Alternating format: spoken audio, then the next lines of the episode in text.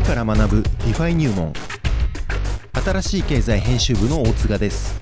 この新しい経済 Audible 特別番組では耳から学ぶシリーズとしてブロックチェーンや暗号資産仮想通貨について学べるコンテンツや業界のキーパーソンへのインタビューを放送してきました。今回は Kyber Network Japan マネージャー堀次泰介氏にご出演いただき DeFi 分散型金融をテーマにお届けします。DeFi とは何かどんなプロトコルがあるのかユニスワップの仕組み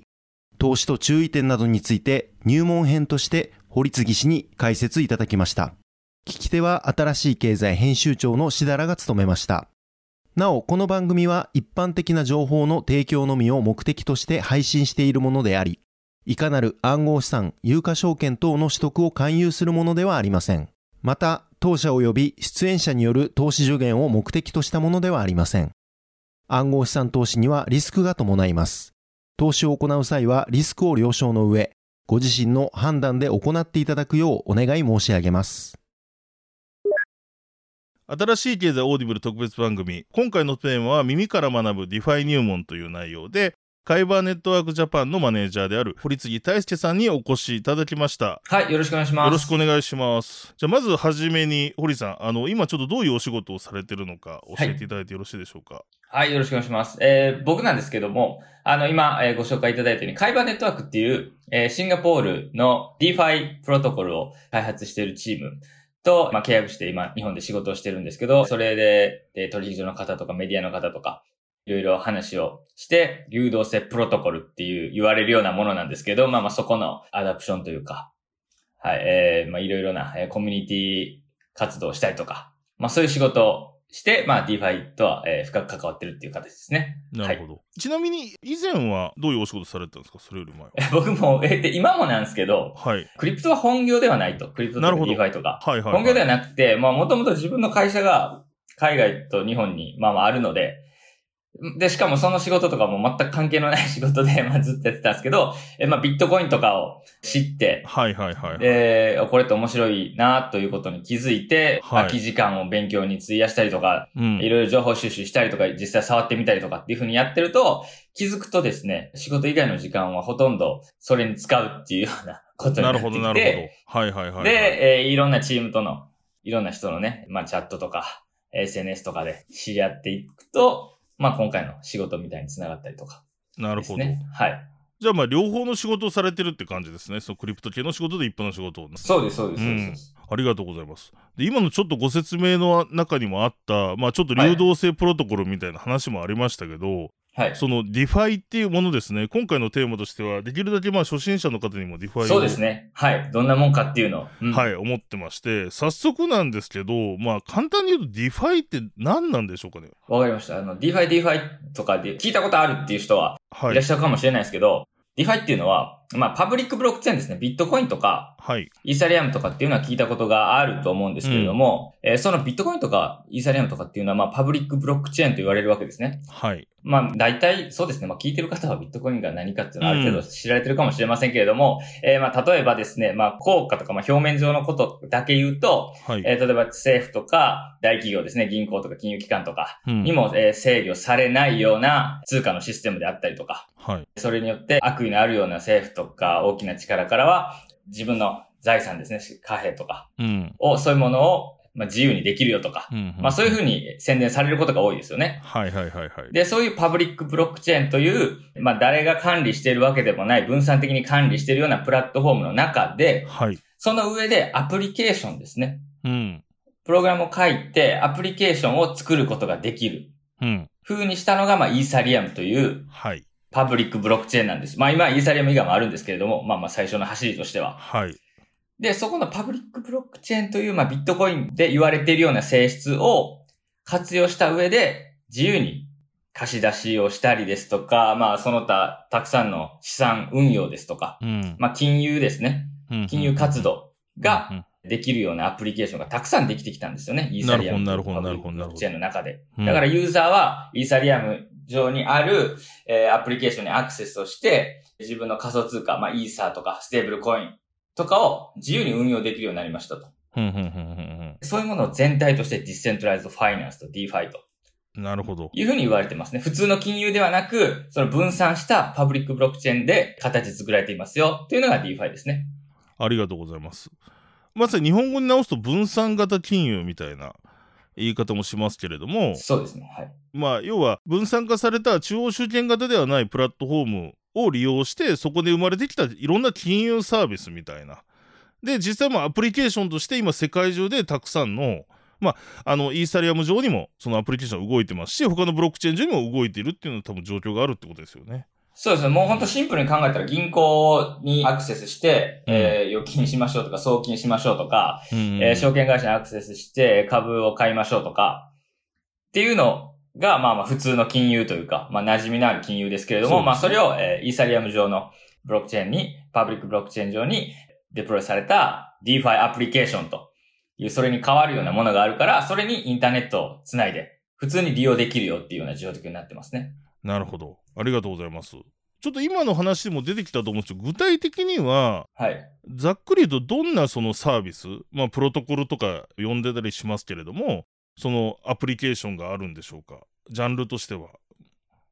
まあ、シンプルに一番わかりやすいのは、はい、仮想通貨を触ったことがあったりとか、ビットコイン買ったことがある人は、まあ取引所に行くと思うんですよね。取引所に行って、日本円を入金して売買しますと、円から、えビットコインを買いますとか、イーサーを買いますとか、っていうことをやってるとは思うんですけど、まあそれはあくまでも取引所という会社のサービス内で仮想通貨とかの売買ができるということですよね。はいはいはいはい、はい。で、これがパブリックブロックチェーン上に同じようなサービス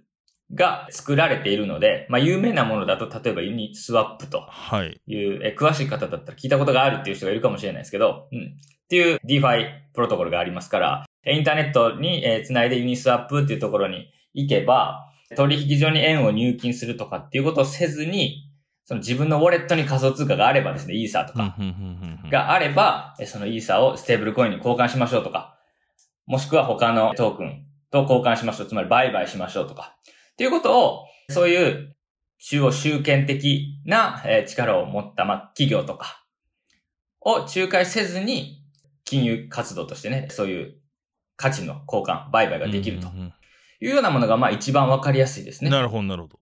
で、これはね、メリットとかデメリットとかが、まあ、いろいろあるんですけど、はいはいはいはい。まあ、とある取引所が例えばハッキングされましたっていうのはたくさんありますよね、ニュースで。はい。ありますね。はい。危ないんじゃないかとかって。まあまあ、それで、まあ、しっかり取引所とかは管理はしてくれてるんですけれども、取引所が管理を、えー、例えば怠ったりとか、ずさんにしていた場合、自分の資産っていうのは消えてしまうわけですよね。可能性がありますね。はい。はい。うん、自分の預かり知らぬところでなくなる可能性はあるけれども、はい、 DeFi だとそういう、えー、仲介者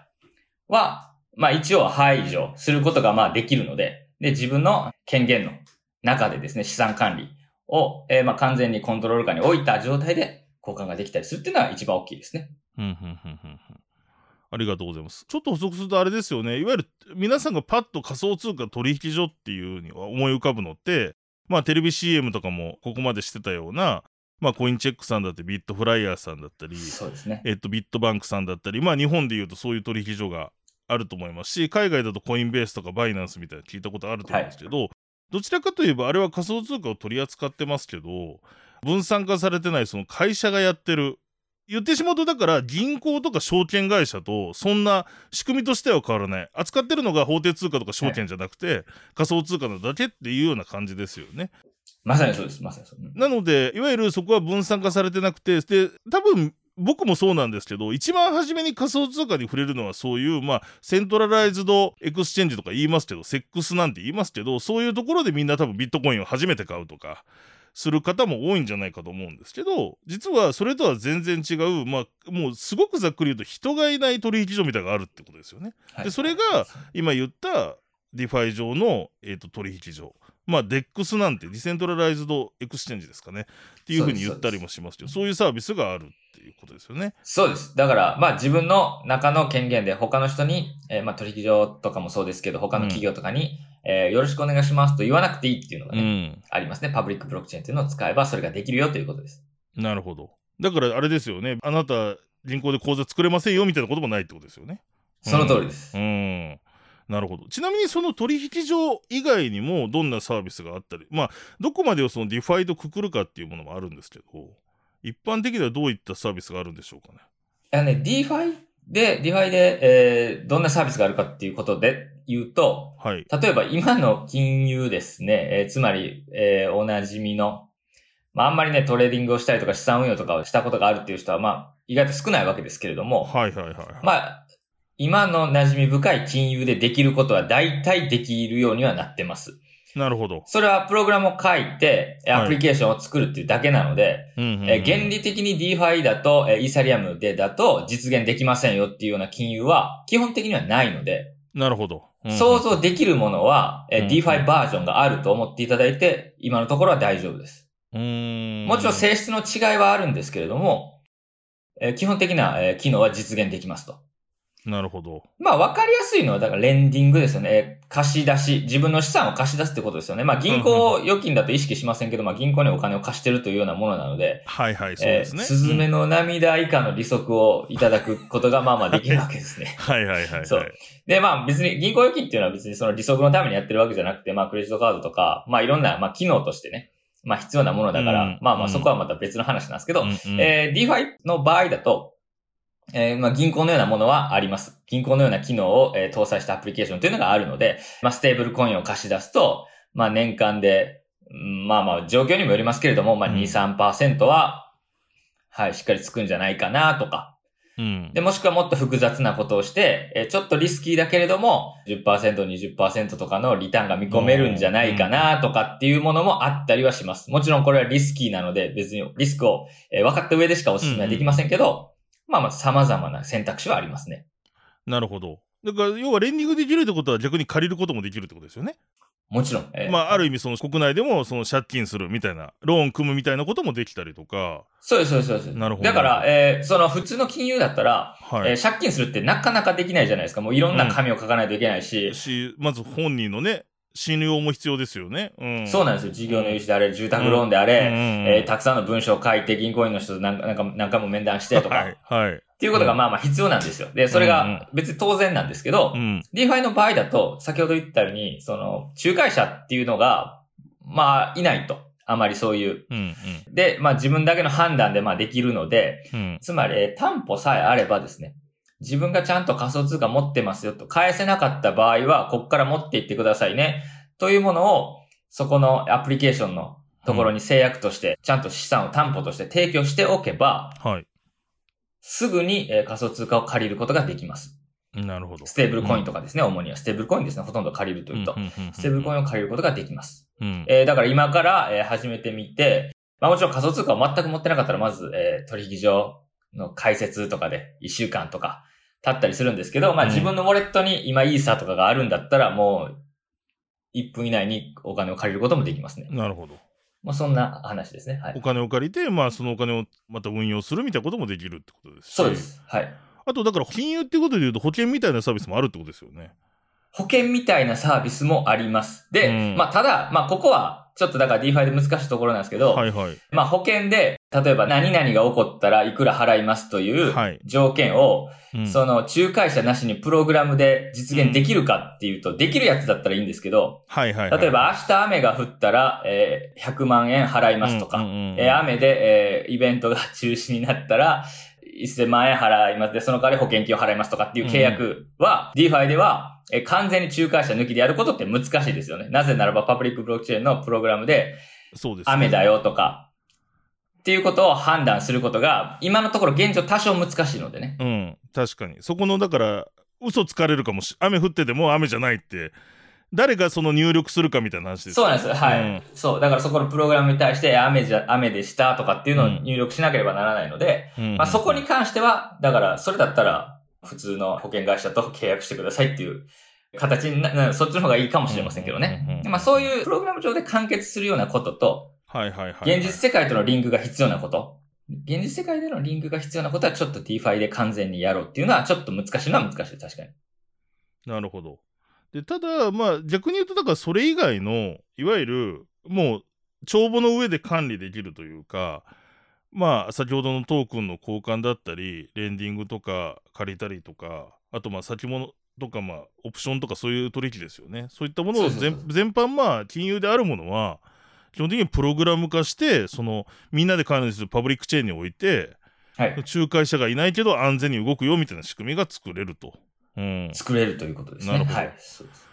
でちょっとさっきも出てきたんですけど、はい、やはりその DeFi としてすごく聞くのがユニスワップという、はい、まさにこれ DEX ですね。取引所だと思うんですけれどもこれが多分今コピーされたようなプロジェクトが多いですよね。現状結構ありますね。はい、うん、この Uniswap が、まあ多分どういうものかっていうのが分かると、ちょっと DeFi のイメージがつく。なんでじゃあその、そうですね。プログラムで交換できんのよみたいな、あの、人いないのにってことが分かると思うんで、ちょっと、大井さん、 Uniswap とかの仕組みっていうのを教えていただくことできますか？わかりました。はい、えー普通の取引所はですね、例えばビットコインをビットフライヤーで買おうとかっていう時は、例えばですね、まあ、販売所とかでポチって言ってビットコインを買うって言って買えたりとか、はい。あとは、えー、板取引ですよね。えー、オーダーブックがあって、えー、何ビットコインとか何イーサーをいくらで買いますとかっていうのを、えー、設定して、そこの板に並べてとか、差し値してとか、はい、っていう形でやるわけですよね。はいはいはい。で、まあ、普通はそういうオーダーブックですね、売買板があるような、うん。うん、えー、画面の左側にはチャートがあって、右側には売りと、買いの板があるよっていうようなのが、まあ基本なので、じゃあ、はい、しかし、まあもちろん賢い人というか、野心のある人は、これをイーサリアムとかパブリックブロックチェーン上で同じようなアプリケーションを作ろうと。うん、そうしたら、取引所とかの企業に、資金を預けなくて済むじゃないかと思ったわけですよ。で、それを実現したかったんですけど、パブリックブロックチェーンっていうのは、一回一回やるごとに記録をしてもらわないとダメなわけですね、マイナーとかはいはいはいはいはい、えー、私はここに、えー、こういう、えー、取引をしますよとか、えー、つまり送金しますよとかっていうのを一回一回やっぱ、えー、認証、承認してもらわないとダメなんですね。で、そうなった時に、じゃあ取引所を作ろうと思った時に、えー、じゃあ、えー、1イーサーを、えー、2000ドルで買いますとかっていうのを、私はそういうオーダーを、えー、入れますよっていうのをまた、えー、トランザクションを送ると。はいはい。いうことをやって、で、パブリックブロックチェーンなんで、えー、手数料イーサーで支払わなければならないと。はいはいはいはい。そして、えー、やっぱやめますと、キャンセルしますよっていうのも、うん、えー、そこにブロックチェーンに記録してくださいね っていうことで、そこもまた、えー、送らないといけないと。うんうんうん、はい。で、まあ、1分2分かかると。うん。で、またお金がかかるって、こんなスローなことってやってられないんですよね。うん、はいはいはいはいはい、はい。だから、もちろん実現はできるんだけれども、うん。えー、全く流行りませんでしたと。なるほど。うんうんうん、はい。取引所だと高速で、えー、取引所のサーバーで、えー、裁けばいいので、はい。それができるけれども、パブリックブロックチェーンだとちょっと遅くて手数料もかかるから、それは入らなかったんですよ。うん、いわゆるそのオーダーブック、いわゆる板でいろんな人が集まって、売りたい人と買いたい人が売り買いするっていう、まあ、一般的なその活動とかの取引みたいなことができなかった、はい、できなかった。まあ、ある人はその目にも止まらぬ速さでやりたいですからね。そうですね。まあ、それができないと。確かに。うん。できないと。だから、えー、まあ、考えられたのは、今も、まあ、コインチェックとか、ビットフライでも販売所っていうのはあるんですけど、ポチってやるだけで買えるっていう。その代わり、えー、オーダーブックのように、えー、細かい、こう、ことはできないけれども、ポチってやるだけで買えるっていうような、こういうスタイルの方が、まあ、向いてたわけですよ。うん。で、そこで、えー、他にもありましたけど、えー、爆発的に、えー、利用者が膨れ上がったのが Uniswap という、プロトコルで、まず、え売買をするような場を作るので、当然、うん、えー、イーサーでステーブルコインを買いたいぞっていう人の、が、まあ、いるので、つ、じゃあ逆に言うと、ステーブルコインで、まあ、えー、イーサーを売ってあげるよっていう人が反対にいないといけないわけですよね。うん、そうですね。はいはい。で、そういう人たちがたくさんいないと、この流動性っていうのが生まれないわけですよね。はいはいはい、イーサーを買いたいって言ったけど、売りたいっていう人がいないっていうふうになると。で、えー、だから、じゃあどうしたらいいかっていうと、もう売っていいよと。えー、売買をすることで微妙な手数料をもらえれ、もらえるんだったら、えー、私の仮想通貨、イーサーとかステーブルコインは、じゃあとにかくユニスアップに置いておいてあげるよっていう人を募集したわけですよ。募集というか、うん、まあ、誰もが自由に置けるようにしたわけですね。で、その時にいくらで売ろうかなとか、うん、いくらでどれぐらいの量を売ろうかなとか、買おうかなっていうふうに入力をさせてたら、またさっきのように何回も何回も、そうですね。そう、トランザクションがかかってしまうので、はい。じゃあその料金の決定ですね。いくらですとか、価格の決定っていうのは悩まなくていいですよと。うん、価格の決定は悩まなくて、ユニスアップのシンプルな数式に従って価格を決定するようにしますから、そんなこと考えずに安心して、とにかく、うちのユニスアップの版、プールってよく言いますけど、このプールに仮想通貨を突っ込んでくださいと。なるほど。うん、そうすると、勝手に我々が、えー、我々というか、まあ、この数式に従って価格が決まって、うん、えー、勝手に、えー、買いたいよっていう人が、あなたのね、拠出してくれた資金から売買をしていきますからと。うん、うん、うん、うん。いうことですね。だから、まあ、誰もが、えー、簡単にマーケットメーカーになれると。うん。いうような場所を作ったんですよね。なるほど。で、じゃあ買いたいよっていう人は、そこのユニスワップのとあるプールっていう、まあ、イーサーとステーブルコインのペアを扱っているプールのところにアクセスをして、ポチっていうふうにやれば、ポチっていうふうに買いたい量と、書いた量だけ、えやれば、あの、値段っていうのが、まあ、バーっとも提示されるから、えそれに対してハッピーだったら OK とポチッと押すだけで売買できますと。うん。この簡単さと、この潤沢なこのプールですね。で、多くの人がそのプールに拠出しましたから、うん、うん、うん。ユニスワップの流動性を高めるために。なるほど、なるほど。うん。これで DeFi 上での売買っていうのがこれ便利だねっていう風になったんですよ。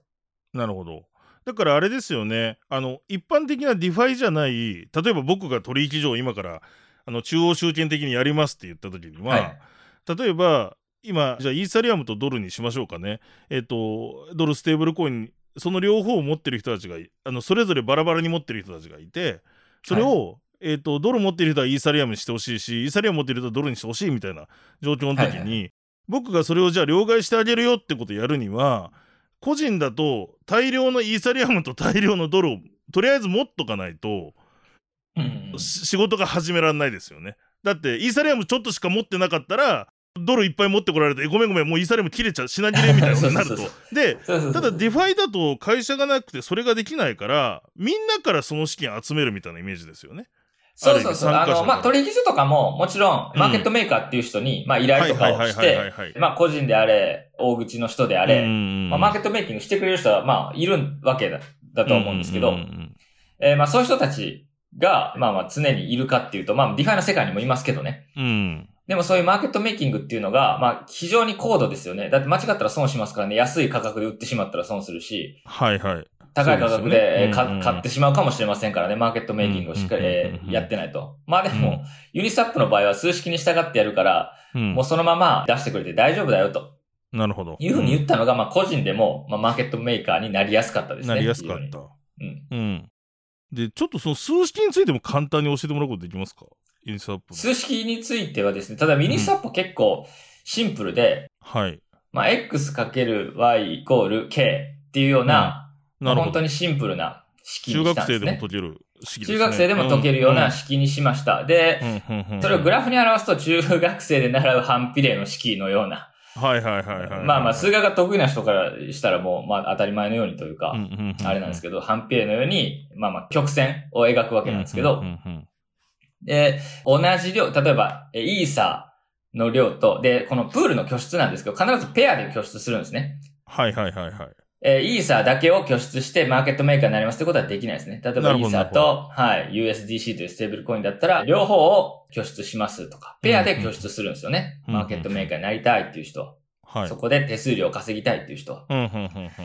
で、イーサーの分量を X とすると、はい。えー、して、Y の量、え Y、えー、つまり USDC とか。USDC、ステーブルコインの方ですね。はい、ステーブルコインの量ですね。うん、何枚かとかですね。うん、それを Y とすると。うん。そして、そこのプールに入れておいたら、うん、そこからですね、いろいろ、えー、イーサーを買いたいよという人がいたら、そのプール内からですね、イーサーが減って、うん、USDC が逆に増えるわけですね。そうですね。うん、うん、はい。で、じゃあこの時の量を常に掛け合わせた時に一定になるようにしましょうっていうような式なんです。それが K ってことですよね、その数そうです。それが定数の K。うん、うん、これを一定にしましょうっていうような、はい。なるほど、なるほど。形で交換レートを作りましょうと。つまり X がいくら出ていって、つまりイーサがいくら出ていったら、うん、Y をいくらもらわなければならないというのが決まるわけですよ。K が一定にするわけですから、K を一定にするので。じゃあ Y、USDC が、プール内の USDC が増えたら、はいはいはい。K は一定なんだから、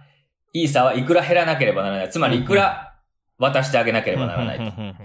いうことが決まるよと。このレートによって価格を決めましょうと。なるほど。非常にシンプルなんですね。わかりやすいですよね。だから今の場合だとドルとイーサっていうペアを作って、そのペアのをかけた時の合計の結果、はい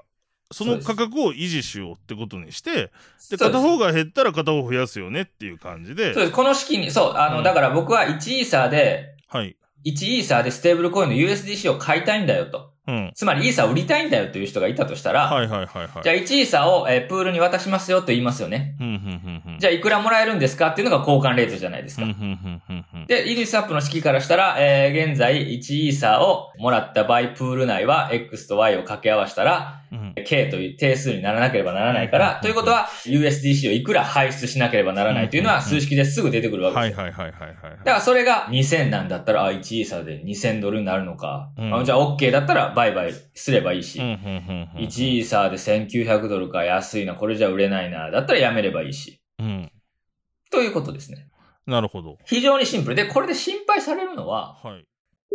ここまで聞いていただきましてありがとうございます。前編は Amazon Audible で配信しております。Amazon Audible で新しい経済と検索して、ぜひ続きをチェックしていただければと思います。それではここまでお聞きいただきましてありがとうございました。